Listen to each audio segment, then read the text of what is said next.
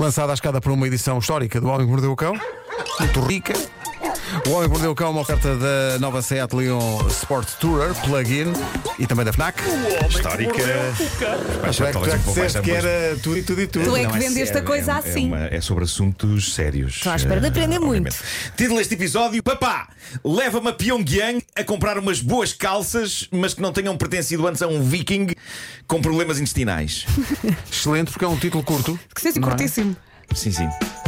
Antes de mais, duas novidades vindas da Coreia do Norte. As novidades que vêm da Coreia do Norte geralmente são ao nível de novas proibições, eh, e esta notícia não é exceção. Duas coisas acabam de tornar-se oficialmente proibidas pelo regime de Kim Jong-un. Mas atenção, eu, eu não estou convencido neste caso isto tenha sido mau. Ok? Primeira proibição: cabelo penteado em mullet. Lembram-se dos mullets? Era o grande É o penteado do masculino MacGyver, dos é? anos 80. Ah, MacGyver. sim, sim, sim. Era assim mais curto em cima e comprido atrás. Parece que isto foi permitido na Coreia do Norte até agora, o que não admira porque muitas daquelas pessoas devem achar que ainda estão em 1982, mas agora finalmente Kim Jong-un proibiu o mullet e, e temos de admitir. Epá, não foi a pior, a pior proibição dele. Pois não, não pois foi, não. não foi. Pronto. Mas ele proibiu ainda outra coisa. E esta, eu tenho de vos dizer, esta fez-me sorrir. Ele, ele proibiu aquele que para mim é um dos grandes flagelos da, era moderna, sobretudo para quem tem um bom par de pernas fortes como eu tenho. Ai, ai. Kim Jong-un proibiu as calças de ganga skinny. Malta, malta, eu odeio o regime da Coreia do Norte, acho desumano, acho Kim Jong-un um louco. Dito isto, esplêndida ideia. esplêndida ideia. mudar para lá. Epá, eu fiquei a saber que se eu quero umas calças onde as minhas pernas caibam, tenho de ir a Pyongyang. Olha, mas Eh, as skinny não são elásticas. Não, mas- mas são não, elásticas, não são apertam, muito, não é? Não são suficientemente elásticas. Começas a sentir a pulsação. É, Mas compras sim, um número sim, assim sim. muito grande. Começa a falar fininho. Ali com as pernas a latejar, a latejar.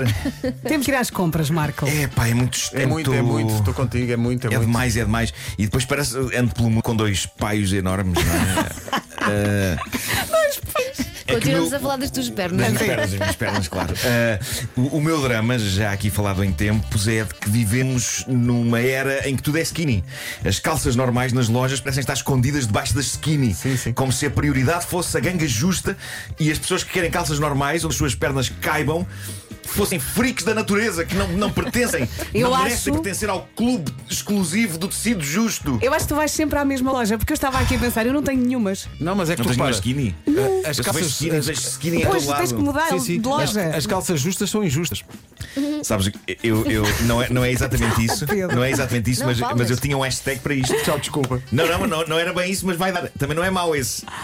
Eu queria lançar o hashtag Calma. Tão justo não é justo. Olha, Ah, Viste? já está. Estão gêmeos vocês. sim, sim. Já são muitos São anos. muitos anos, muitos anos de convivência. É um, é um hashtag para pessoas que precisam de mais liberdade na xixa das pernas. Deixa-me só chegar. Tu tens, Pedro, calças skinny? Não, Tu achas? tens, Não Elsa? tenho pernas para isso. Tenho um par. Ok. Mas já não consigo Mas andar agora- com elas. Não, agora Ah. não. Mas pronto, fiquei a saber que apesar de todas as indignidades cometidas contra os direitos humanos na Pelo Coreia do nisso. Norte, encontro Sim, boas sim, calças, sem ter de vasculhar e sem me sentir culpado por perguntar a um funcionário: calças normais têm? Skinny fit. Até a expressão me enerva. Skinny fit. Skinny fit. Skinny fit. Por acaso enerva um bocadinho, sim. Skinny fit é péssimo. Bom, ser arqueólogo, ser paleontólogo, isto sempre foram profissões fascinantes para mim. Esta ideia de escavar e descobrir o passado que se esconde debaixo dos pés tem qualquer coisa de mágico. Não só isso, como eu acho que é sexy, sobretudo depois de termos visto a Laura Dern fazer isso no Parque Jurássico. É, ela é um grande sex symbol da escavação de, de fósseis.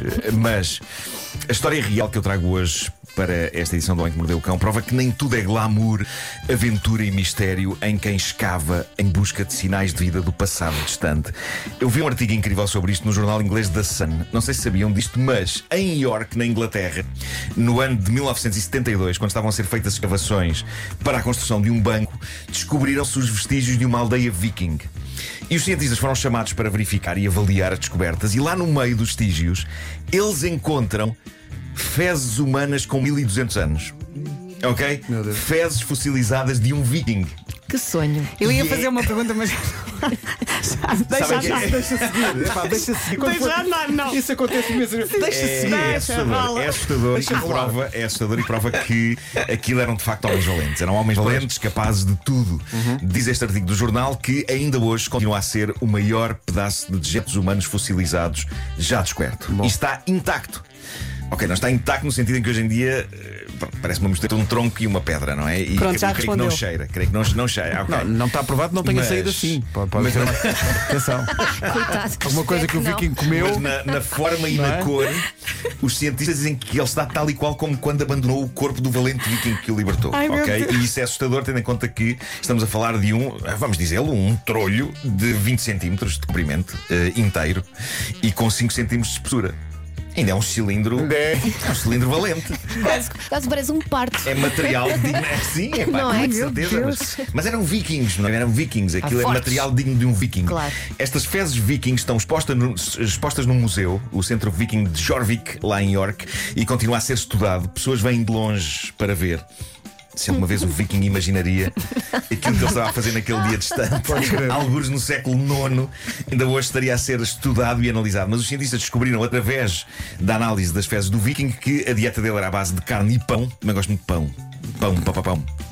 Ah, e descobriram também que este viking tinha parasitas. Ah, havia ali bicharada intestinal.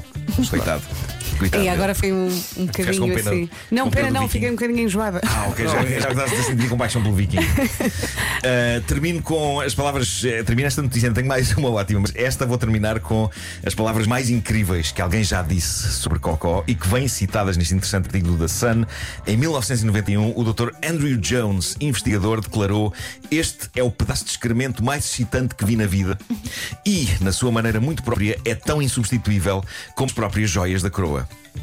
Portanto, há claramente um orgulho britânico em terem este Cocó Viking eh, e acho isto lindo. Eh, já agora, eu disse no início desta edição do Homem que Mordeu o Cão, aliás, no início desta notícia do Homem que Mordeu o Cão, que eu achava que profissões como a de arqueólogo ou a de paleontólogo tinham o seu quê de sexy. Eu não sei se este Dr. Andrew Jones consegue o mesmo tipo de sex appeal que outros colegas, dado que esta é a especialização de fezes, tanto assim que a profissão dele tem um nome, é paleoscatólogo, ou seja, é um paleontólogo especializado no estudo de fezes antigas. Fezes antigas, saudade louca, anda-me cantigas a passar de boca em boca. Esperemos que faça sucesso com os miúdos. Talvez. Ele se calhar não, não especifica, no, no primeiro Ah, é encontro não especifica. Sou paleontólogo. E ela ah, logo, ah. Como os do Parque Jurássico. Sim, sim, sim, sim.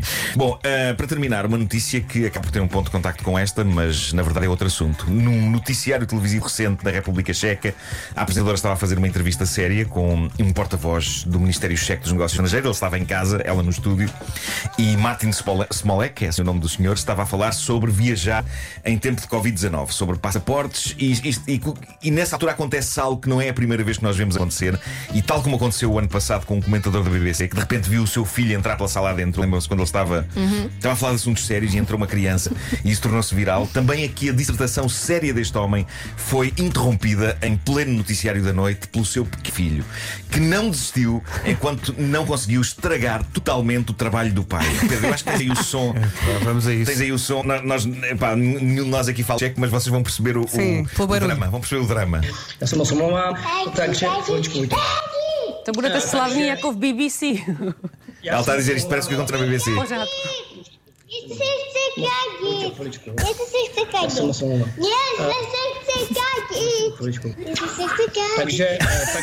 Ah, as crianças. Adoráveis, adoráveis. O que é maravilhoso aqui é a maneira como o tipo eh, tenta ainda assim continuar. A chegar a dar um beijinho na cabeça do filho. Ele está, está a falar sobre dá assim, um beijinho para o lado. Mas está Um- quase a implodir. É um beijinho que parece dizer cala-te, mas o miúdo simplesmente não se cala. E, e por esta altura, ouvintes checos ou que falem a língua estão a rir-se ainda mais do que os ouvintes que não falem checo. Porque a criança está incessantemente a repetir em direto na televisão, durante uma análise séria sobre medidas de segurança para viajar em tempo de pandemia, o que ele está a dizer é: Papá, eu quero fazer cocó. a sério. É o que ele está a dizer É, repetidas vezes. Ele está desesperadamente a dizer: Papá, quero fazer cocó! Quero fazer cocó! E isto, obviamente, tornou-se viral em redes como o Twitter. E eu achei piada ao que diz um dos comentários de um espectador. Ele diz: Se tudo tiver corrido pelo melhor, o miúdo não fez nas calças. Quando o meu filho começa com esta frase, eu largo tudo e vou. De outra forma, sei que estou a semear as sementes de um problema ainda mais complicado. Sim, sim. Olha, este pai terminou ou foi com o filho à Não, casa não, de banho? às tantas percebes que a, que a apresentadora disse não dá- "Epá, é melhor, é melhor, tratar interromper." disso, exato. É melhor, é melhor interromper e não sei É, pronto. pá, e portanto tão ela corta a transmissão. Olha, uma vez a minha filha pediu eh, para ir à casa de banho, pediu, eu preciso fazer cocó, entrou na minha chamada e na chamada do pai. Foi um dois em um. Espetacular, espetacular. Mas é que imaginem o volume. O Homem que Mordeu o Cão foi uma oferta da nova carrinha Seat Leon Sport Tourer Plug-in e também uma oferta FNAC. O homem que mordeu o cão. FNAC, onde as novidades chegam primeiro.